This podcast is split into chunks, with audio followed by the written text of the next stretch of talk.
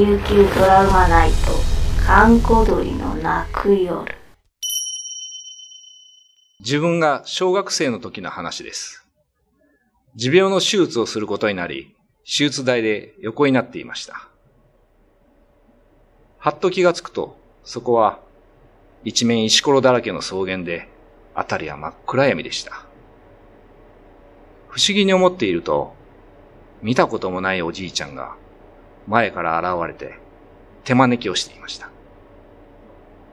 まるで、こっちにおいでと言ってる感じだったので、寂しくなった私は、つい行こうとしました。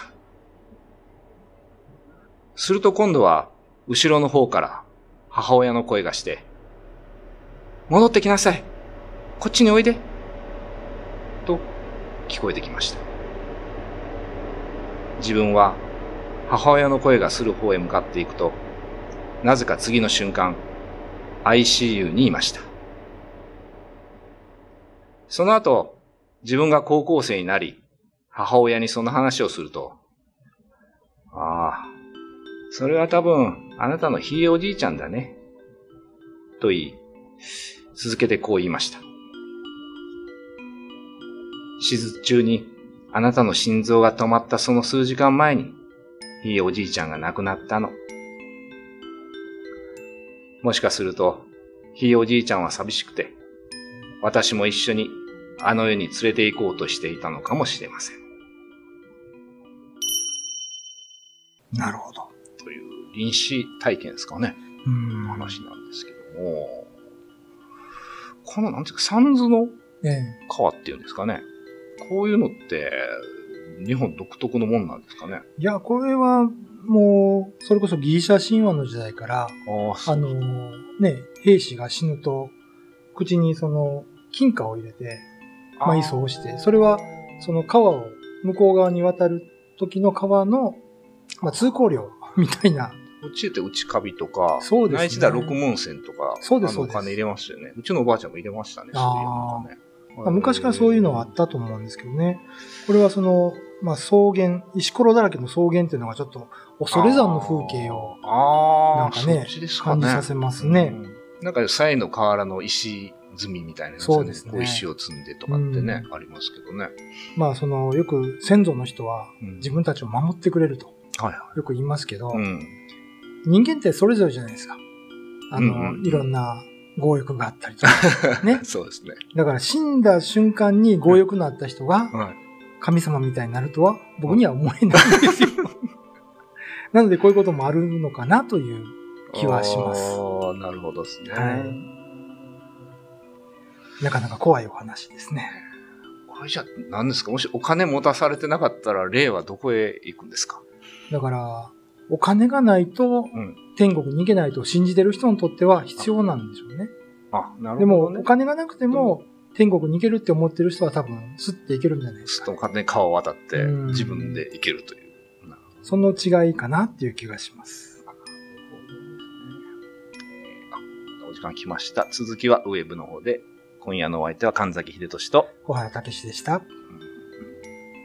この川っていうのはやっぱなんかあるんですかね？バンコク共通で。よくね、臨死体験の話で出てきますよね。花畑かそう川かそうそみたいうな。。とか、トンネルとかね。あ、トンネルもあります？大体この3つですよね。何かを超えるみたいな。あ、まあね、川はね、んそうですね。彼岸とか言いますもんね。そうそうそうそう渡るみたいな。このよくこの手招きする人って、ええ何なんですかねやっぱこれ連れて行こうとしてるんですかねおじいちゃん的には。よくよく言う、あるじゃないですか。その、だいたい帰ってくる人っていうのはなんかよ、よ、ね、あっちから呼んでる人がいて、うんなんかこの人の声で目が覚ますと気がついたら病室みたいなそうですね。パターン結構ありますけど。うんうんまあだから書いてる通り、おじいちゃん寂しかったんじゃないですか。一人で行くの。孫を連れてみたいなね。だから、ななんていうのかな。うんあ、の、死んだ人とか、親しい人はこんなこと絶対しないよっていう人もいるじゃないですか。うんうんうん、先祖とかあ、。そうですね。でも、さっきちょっと話したようにう、ん。人間ってそれぞれだから、うん。あの、離婚して親権がないにもかかわらず子供を奪っていく両親だってね、どっちかいるわけじゃないですか。ニュースになってて。なるほどね。そういう人がね、死んで、えそういう煩悩が全くなくなるかって言ったら僕は違うと思うんですよ。え煩悩を引きずってると。ええ人間ですからね。まあそうですね。だから、こういうことはね、あの階段を集めててもよく聞くんですよ。はいは仏仏壇からい。うん。手が伸びてきて、うん。おじいちゃんが中から引っ張り込もうとしたとかね。ああ、なるほどね。あのー戦時中ですけど、はい。あの、ハイバルの方をちょっと逃げてたら、はい。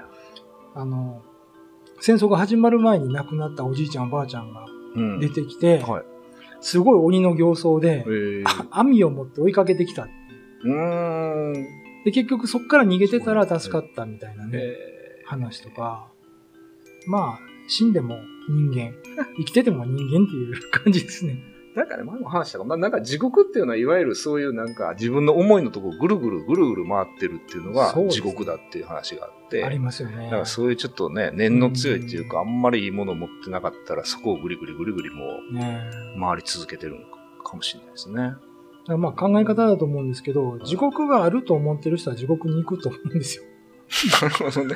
でも地獄とかないと思ってる人はそういう世界に行くんじゃないですかね。死んだら何もないと思ってたらも何う、も何もいいかもしれないね。行く。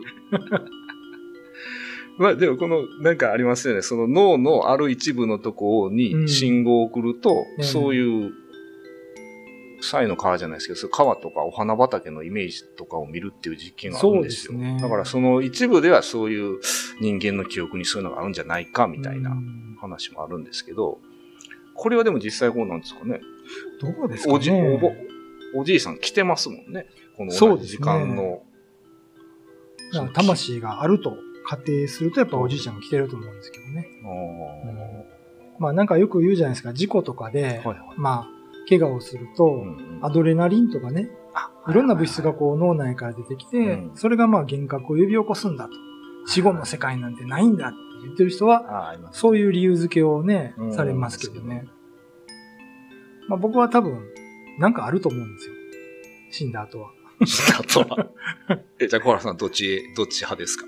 どっち派ですかどっち僕はある、ある派ですね。アルフそのァ。人間はその、例えば、電気みたいにオンオフでパチパチ死んだら消えるみたいなものじゃないような気がしてて。ああ、なるほどね。肉体の中に宿ってるものがあって、みたいな。ねそれがどっかに行くと。あの、ガンダムみたいなもんですよね。モビルスーツですか？モビルスーツがこれで人、アムロレイがレイなんです。だからレイなんですよ。アムロレイ。いやそうです。すごい、なんか綺麗にオチがきましたね。ということで、えー今夜のお相手は神崎秀俊と、小原武史でお送りしました。